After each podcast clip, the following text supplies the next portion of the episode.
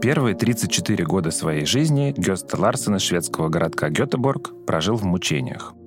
Он родился с тяжелыми патологиями обеих челюстей. На нижней не было зубов, а на верхней не срослись небные отростки, из-за чего образовалась расщелина неба. В народе это состояние называют волчьей пастью. Гёста испытывал постоянную боль, не мог толком говорить и есть. Однажды от своего дантиста он узнал, что в местном университете ученые экспериментируют с металлическими имплантами зубов. Ларсон решил стать добровольцем для испытания новой технологии на людях. Так он познакомился с руководителем исследования, физиологом Пером Ингваром Бронемарком. Бронемарк, осмотрев пациента, не стал мешкать. В 1965 году он внедрил в челюсть Гёста Ларсону 4 титановых импланта, а на них поставил керамический зубной протез. Это была первая подобная операция в истории. И она прошла успешно.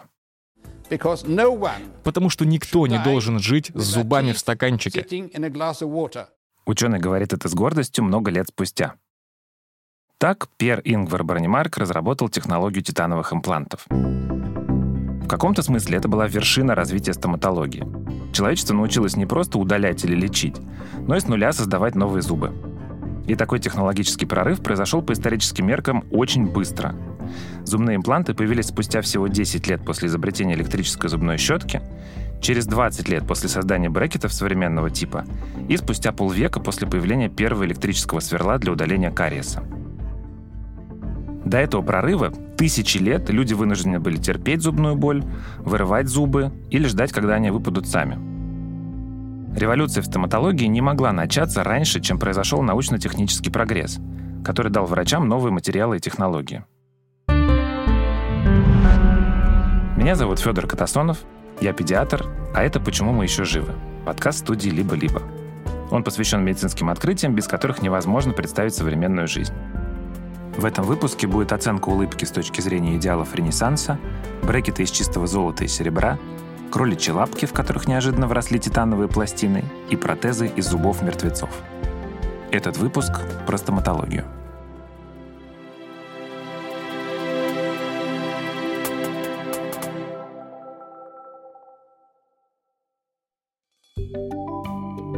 Партнер подкаста Яндекс Маркет – Научно-технический прогресс сформировал не только современную стоматологию, но и превратил процесс покупок в приятное эффективное занятие. Представьте, практически любые товары для ухода за ртом и его содержимым продаются на Яндекс.Маркете. В одном месте можно купить электрическую щетку, ирригатор, зубную пасту и лекарства, которые рекомендует ваш стоматолог. Оплатить покупки можно по частям, четырьмя равными платежами и без комиссии. Это удобно и выгодно. А если вы слушатель нашего подкаста, который еще ни разу не делал покупок на Яндекс.Маркете, вы можете сэкономить 500 рублей. Все подробности по ссылке, которую мы оставим в описании этого эпизода.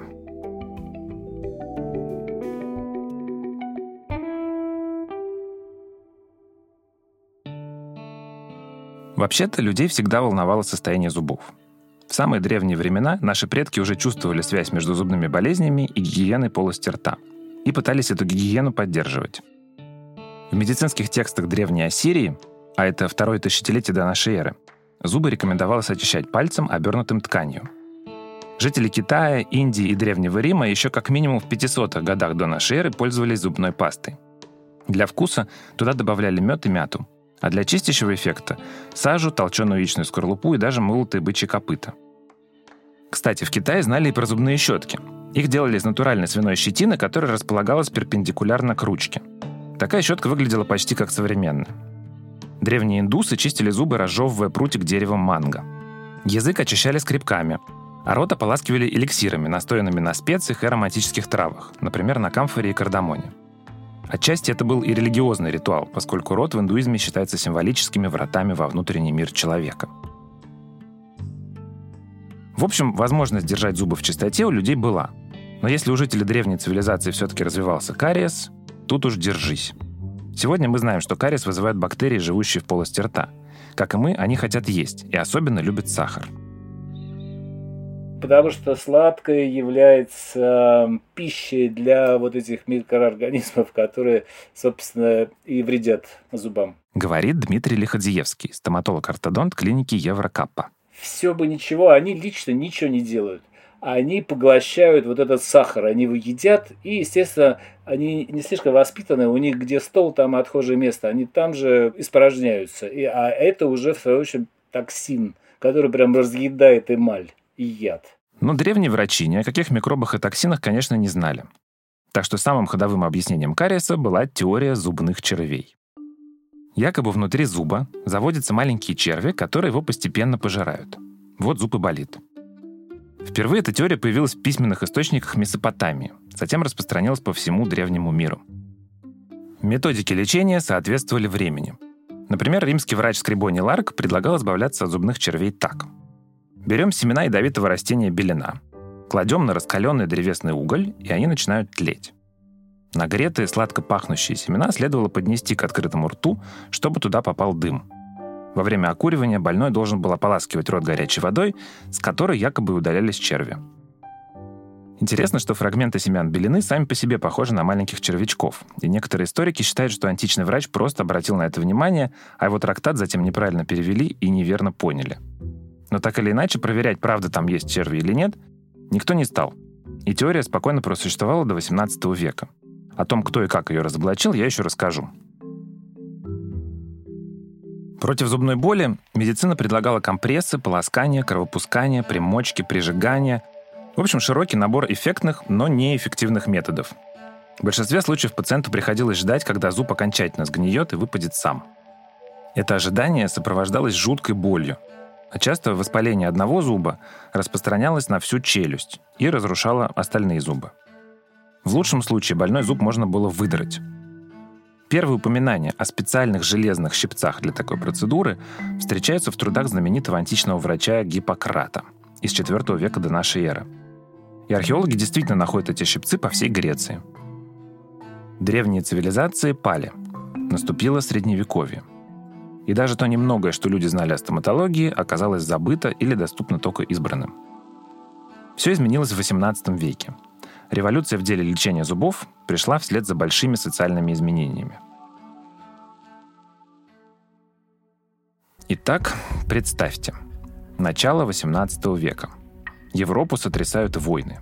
Великое Северное, англо-испанское, заиспанское наследство, запольское наследство и разные другие. Развивается торговля, повсюду строятся мануфактуры, начинается промышленный переворот. В общем, приходит новый миропорядок – но повседневная жизнь у большей части населения бедна и не устроена. Люди болеют оспой, малярией, цингой и сифилисом. От последнего лечится ртутью. Кстати, про сифилис у нас есть отдельный выпуск. От ртути выпадают зубы и волосы. Косметика, которой по моде надо было наносить много и густо, содержит свинец, олово и висмут. Эти металлы нарушают нормальную работу организма и вызывают воспаление, от чего слюни текут рекой, изо рта неприятно пахнет, а десны опухают – в общем, и зубы, и рот у многих не в порядке.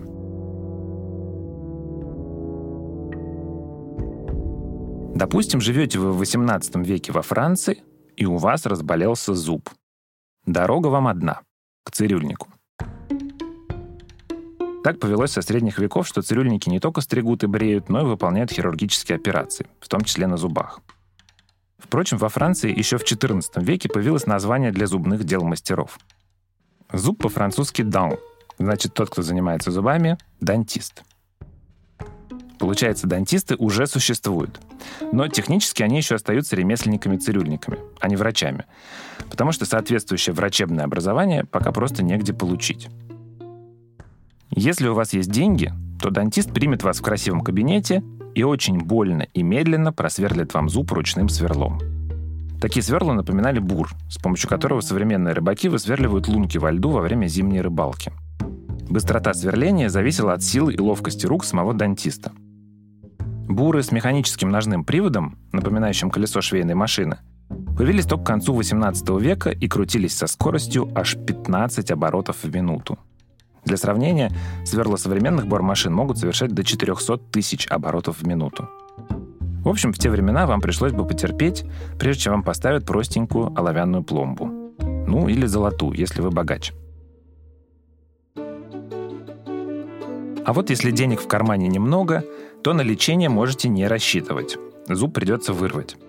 Отправляйтесь на базарную площадь. Все зубодеры бродят там, потрясая страшными инструментами – пеликанами. Это такие большие щипцы, формы, напоминающие клюв. Сразу приготовьтесь к тому, что окажетесь в центре внимания. Ведь удаление зуба считается чем-то вроде шоу. Дантисты того времени частенько выполняли операцию на настоящей арене – Рядом крутились жонглеры и клоуны, уличные музыканты дудели в дудки и били в барабаны. Толпа зевак вокруг цирюльника и его жертвы с интересом наблюдала за извлечением больного зуба. Обезболивания не было, так что всем участникам процесса гарантировались острые ощущения.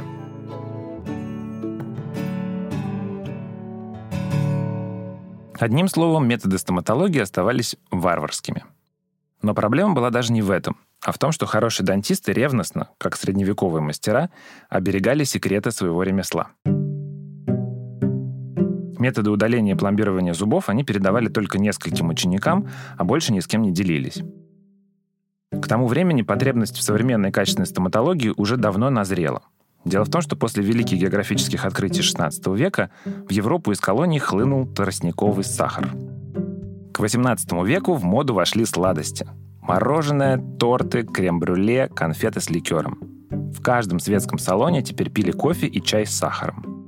Сладкую жизнь могли себе позволить только богатые сословия – дворяне и буржуа. Зубы у них быстро стали портиться. Очевидец описывал, как у красавиц того времени алмазы в ожерелье оттеняли почерневшие от кариеса зубы. Богатые диадемы тускнели на фоне желтого зубного камня, а золотая вышивка на платье отвлекала внимание от покрасневших десен. При этом 18 век во Франции — это галантный век. То есть время балов, светских приемов, маскарадов, классицизма и барокко. Внешняя красота очень ценилась. И с плачевным состоянием своих зубов буржуа мириться не хотели. Зубы должны быть ровные и белые, как жемчуг. Нужен был человек, который, наконец, изменил бы стоматологию. И он появился. Это был дантист по имени Пьер Фошар.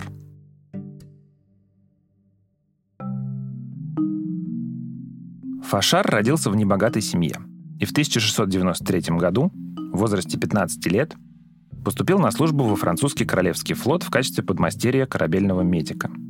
У своего начальника молодой человек учился хирургии и особенно интересовался ротовой полостью и зубами.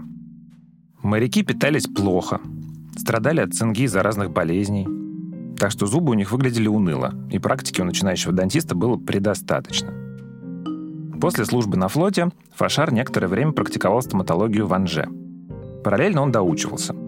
Никаких курсов или факультетов, где преподавали бы стоматологию, еще не было. Так что Фашар самостоятельно читал немногочисленные пособия, а еще обучался у часовщиков и ювелиров, техникам, которые могли бы пригодиться в его ремесле. Например, нанесению эмали, изготовлению миниатюрных деталей из драгоценных металлов, шлифовке фарфора, который применяли для зубопротезирования и так далее – уже там молодой дантист обрел известность. Потом он переехал в Париж, открыл стоматологическую практику и окончательно стал звездой, перевернув представление о стандартах лечения и гигиены зубов. Фашар первым описал связь между потреблением сахара и кариесом. Он указал, что здоровье десен так же важно, как и зубов, и разработал методы профилактики удаления зубного камня. Фашар настойчиво продвигал регулярную утреннюю чистку зубов с помощью губки и раствора воды со спиртом – и в конце концов, эта забытая с древних времен практика снова вошла в моду. Еще Фашар детализировал методику удаления кариеса и пломбирования кариозной полости. Именно он развенчал многовековой миф о червяках, который вызывает зубную боль. Врачи раньше сомневались, но окончательно всех убедил именно Фашар. Конечно, он не ставил научных экспериментов в современном понимании. Зато он много лет практиковал, имел постоянных клиентов и мог наблюдать за состоянием их зубов – Вместо того, чтобы слепо повторять теории из античных трактатов, как было принято в средние века, Фашар доверял своим глазам и опыту. Так что для него связь кариеса с неумеренным потреблением сахара, а не с червяками, стала очевидной. Кроме того, он сконструировал приспособление под названием бандалеты. Это прообраз современных брекетов. Сегодня брекет — это такая металлическая дуга. Ее закрепляют замочками, которые клеятся к зубам. Во времена Фашара еще не существовало подходящих клейких составов. И материалов для дуг тоже. Поэтому бандолеты выглядели как тонкая полоска серебра, которая крепилась за каждый зуб с помощью проволоки и шелковых нитей. Вот где пригодились навыки ювелира и часовщика. Пластинку можно было крепить только к верхней челюсти. Она была громоздкой и стоила больших денег. И с ее помощью Фашар мог только исправлять скученность или разреженность между передними зубами. Еще он начал покрывать зубы колпачками из золота, на которые наносил подобранный по цвету фарфор. То есть фактически ввел в практику металлокерамические коронки. Он же описал и сконструировал прообраз современных зубных протезов. Неудивительно, что Пьер Фашар считается отцом современной стоматологии. Многое из того, что он придумал и внедрил в практику, актуально до сих пор. А еще он способствовал распространению своих методик. Фашара возмущал тот факт, что дантисты скрывают свои секреты – он в духе идей просвещения считал, что знание должно быть доступно широкой аудитории. А потому в 1728 году опубликовал фундаментальный труд «Зубная хирургия или лечение зубов». В этом труде он обобщил передовые стоматологические идеи, описал 130 зубных болезней, разоблачил мифы и открыл эру научного прогресса в области стоматологии.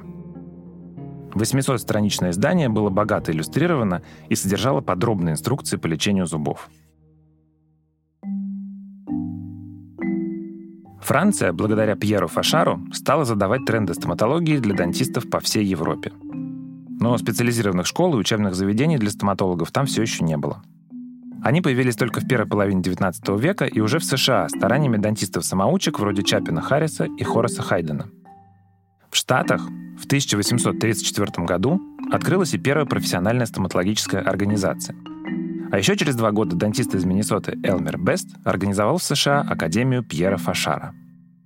Первые американские дантисты у Фашара не учились, но знали о его трудах и очень его уважали. Таким образом, центр мировой стоматологической мысли переместился в Северную Америку. Особенное развитие там получила ортодонтия.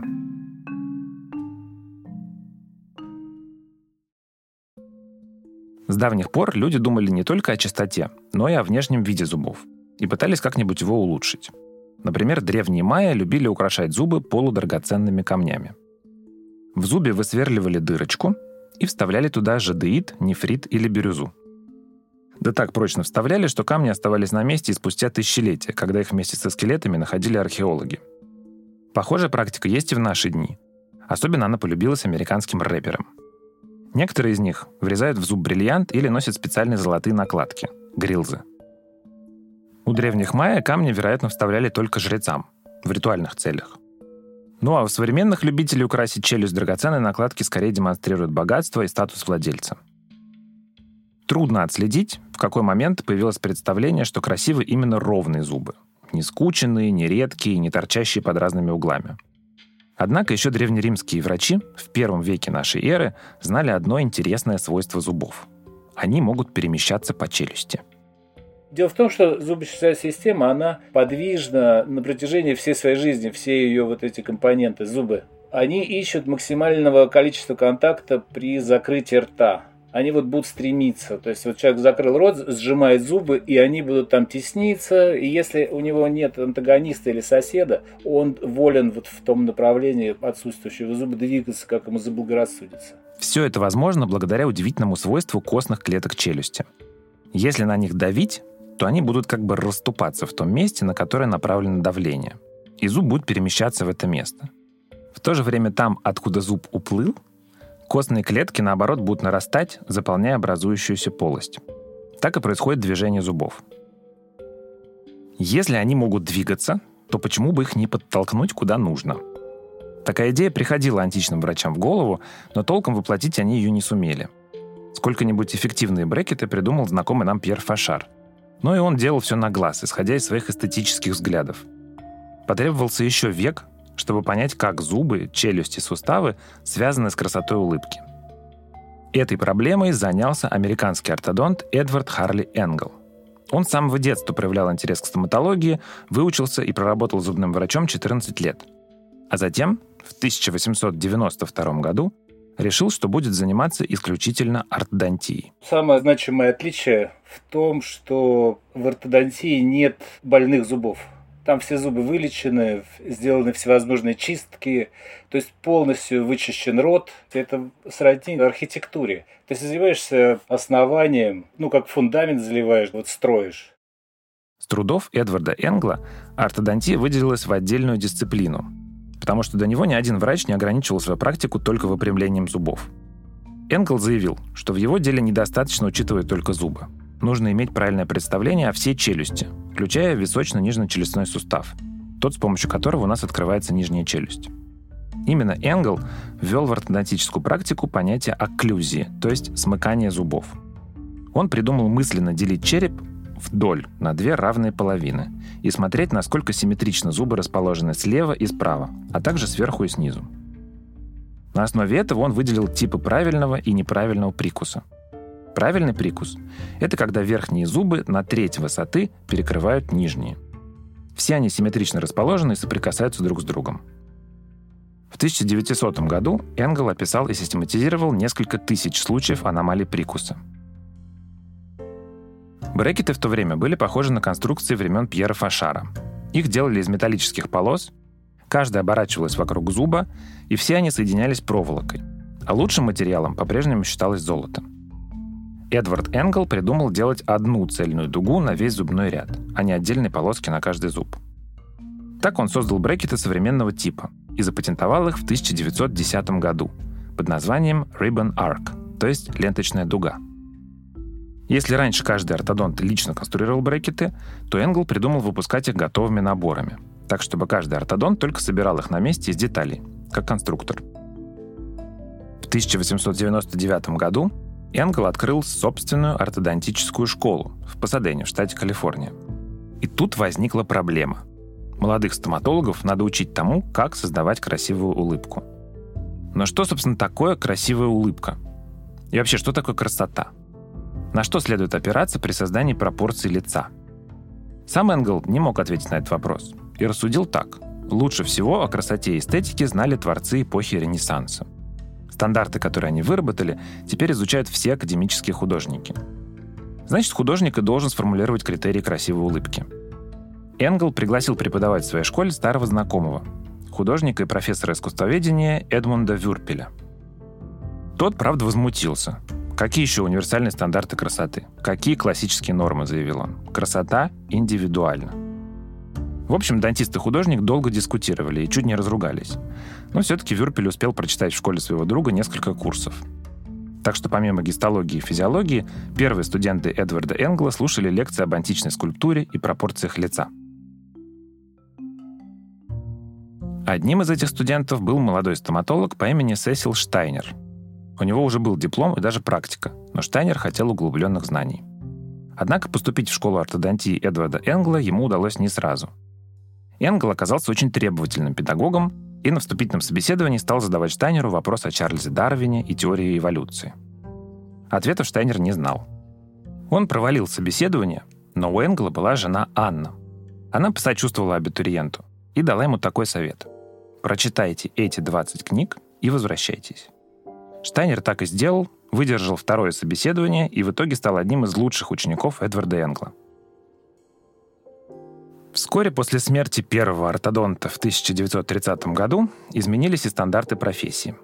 Теперь красивую улыбку и правильный прикус определяли не по античным статуям, а путем расчетов и измерений разных пропорций и углов головы, так называемой цефалометрии.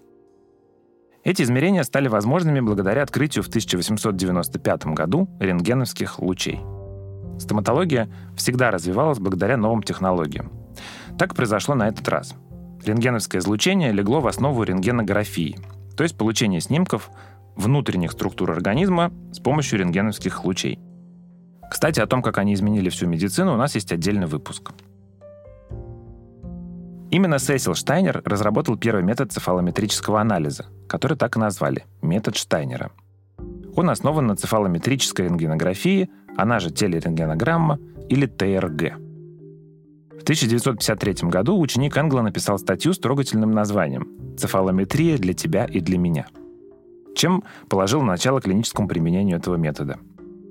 Так что сегодня, если вы отправитесь ставить брекеты, врач обязательно попросит вас сначала принести ему ТРГ, то есть рентгеновский снимок вашего черепа во фронтальной и боковой проекции. С его помощью ортодонт увидит угол наклона челюстей, размер зубов, тип прикуса, плотность смыкания зубов и лицевую асимметрию. Первые пользовавшиеся этой технологией ортодонты распечатывали снимок ТРГ, отмечали на нем ключевые точки, а затем с помощью кальки, линейки и транспортира высчитывали углы, расстояния и пропорции, к которым должны прийти челюсти по итогу лечения брекетами. Сегодня все расчеты делают специальные программы, а параметры красивой улыбки определяются статистически – есть э, такое понятие, как эстетический физиологический оптимум. Это когда вот зубы стоят максимально эстетически и максимально функционально при этом. Современный вид стоматология приобрела во второй половине XIX века, в эпоху изобретательства. В 1873 году компания Colgate выпустила первую серийную зубную пасту с мятным вкусом, который вам наверняка знаком. В 1892 году появился первый складной тюбик, который спустя век сменился помповым дозатором. Первая зубная нить появилась в 1882 году. В 1871 была запатентована первая автоматическая зубная дрель. Уже в 20 веке, через год после выхода статьи Сесила Штайнера про цефалометрию, швейцарец Филипп Гивук изобрел первую электрическую зубную щетку под брендом Broxodent. Это изобретение наконец-то позволило людям избавляться от зубного камня, который не вычистить обычными щетками. Наконец, в 70-х годах брекеты обрели современный вид. Их стали клеить непосредственно на зубы. Оставалось решить еще одну проблему – научиться полностью восстанавливать утраченные зубы. С выпавшими зубами картина та же, что и со всеми остальными недостатками. Дырки людям никогда не нравились. В них пытались вставлять искусственные зубы из золота, слоновой, моржовой, бегемотовой кости или из лакированного дерева, Последнее умели делать японцы еще за сто лет до того, как зубные протезы придумал Пьер Фашар. Тем не менее, такие зубы несли чисто декоративную функцию. Жевать ими было нельзя, и рано или поздно они разрушались. Ведь ни один материал не мог заменить настоящий человеческий зуб. Так что страждущие вели за зубами настоящую охоту. Доставали их из могил свежезакопанных покойников. Похищали из коллекции дантистов. Покупали молочные зубы за гроши у детей. До 1860-х годов все это были обычные занятия. Известный английский хирург XVIII века Джон Хантер приобрел дурную славу, пересаживая богатым клиентам зубы, которые он взял у бедняков. Очень диккенсовский сюжет. Нехватку качественных человеческих зубов уменьшило сражение при Ватерлоу в 1815 году. Тогда Наполеон сошелся в последней крупной битве с коалицией европейских держав.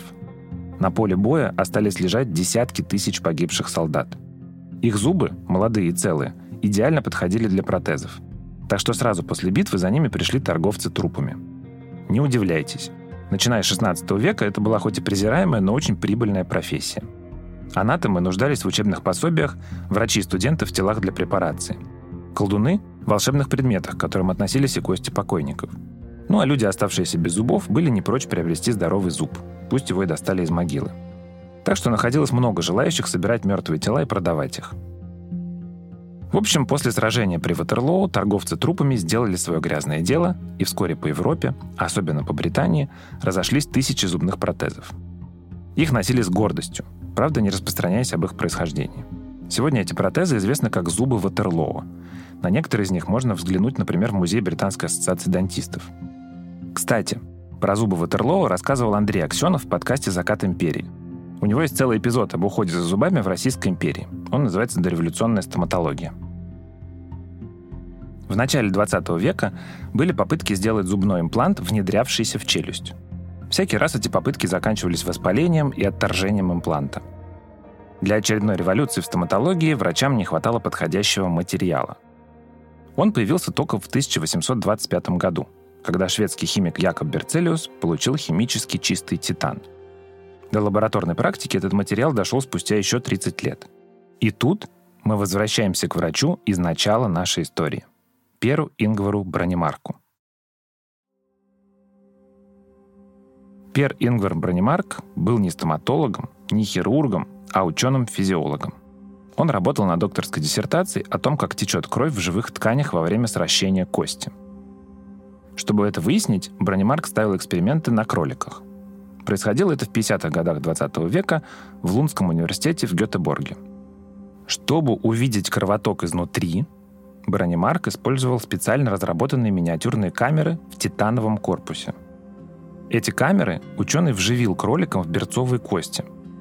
Через некоторое время настала пора вытаскивать камеры и смотреть, что они там наснимали. каково же было удивление ученого, когда он не смог этого сделать. Потому что титан буквально сросся с костью. Удалить его, не ломая кость кролика, было невозможно. С таким явлением профессор никогда прежде не сталкивался и подумал, что его эксперимент провалился. На самом деле он совершил открытие. Осознав это, Бронемарк провел еще несколько опытов и убедился, что титан действительно может становиться частью кости. Костные клетки остеоциты буквально прорастают сквозь него.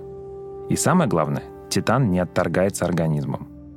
Это явление Бронемарк назвал остеоинтеграция и описал его так – Сущность остеоинтеграции в том, что она обеспечивает возможность поставить в кость человеческого тела протез, который выступает как якорь. И этот якорь контролируется через коммуникацию с мозгом пациента. Это открытие основано на наблюдении, что очень особый материал титан, внедренный в пациента, может стать частью его скелета навсегда. Единственное, что остается от человека спустя тысячелетия, это его кости и титан. Свое открытие Бронемарк проверил еще раз. Теперь знаете на ком? На студентах своей лаборатории. 20 добровольцам вживили в кость предплечья титановые пластинки. И те, конечно, приросли. Наконец, в 1965 году Гёста Ларсон, тот самый житель Гетеборга, с которого я начал рассказ, получил титановые импланты. Их вживили в костную ткань, а сверху поставили керамические коронки.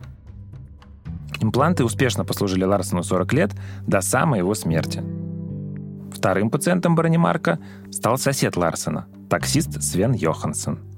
Он к 40 годам потерял все зубы и тоже получил новенькую челюсть. Но даже после такого успеха труды шведского физиолога никто не воспринял всерьез. Если вы слушали наш выпуск про глазной хрусталик, то помните, как возмутила в свое время офтальмологов мысль о том, что в глаз можно вставлять какую-то искусственную штуковину. Тут было нечто подобное – Врачи считали, что в организм нельзя вводить инородные тела. Это обязательно приведет к воспалению. Так что коллеги относились к работе Бронемарка с недоверием. Однажды физиолог опубликовал статью о своем открытии в популярном американском журнале для семейного чтения Reader's Digest, а затем прочел в одном университете лекцию.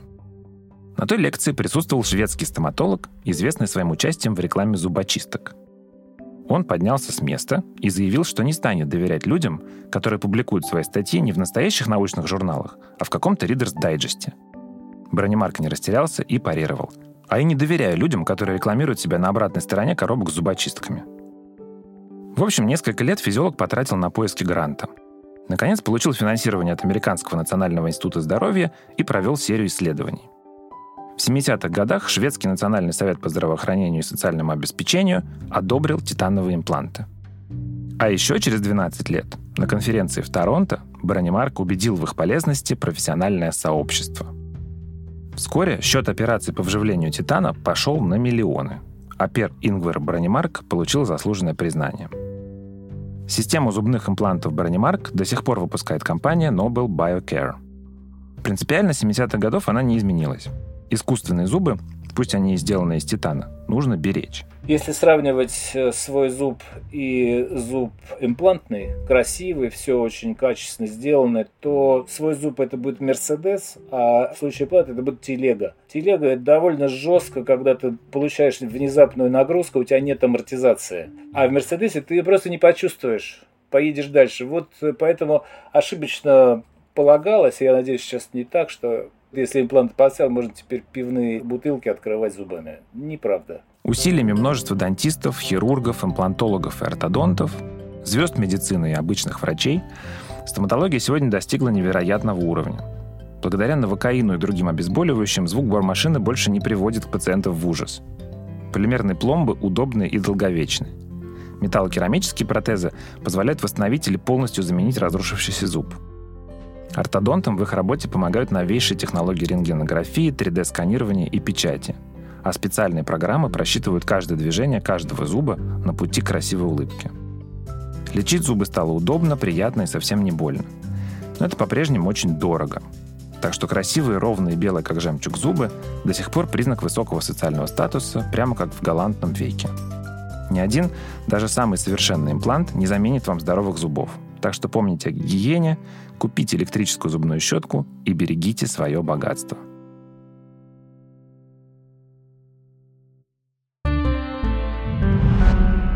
Это был подкаст «Почему мы еще живы» студии «Либо-либо». Партнер этого выпуска – Яндекс Маркет. Мы сделали этот эпизод вместе с автором сценария Евгенией Щербиной, редактором Настей Красильниковой, медицинским редактором Нигиной Бегмуродовой, продюсерами Кириллом Сычевым, Ликой Кремер и Ксенией Красильниковой, звукорежиссером Ниной Мамотиной и композиторами Кирой Вайнштейн и Михаилом Мясоедовым. Музыку и звуки для этого подкаста мы берем из библиотеки Blue Dot Sessions. Меня зовут Федор Катасонов. Слушайте нас во всех приложениях для подкастов и не забывайте оставлять оценки и отзывы. Пока.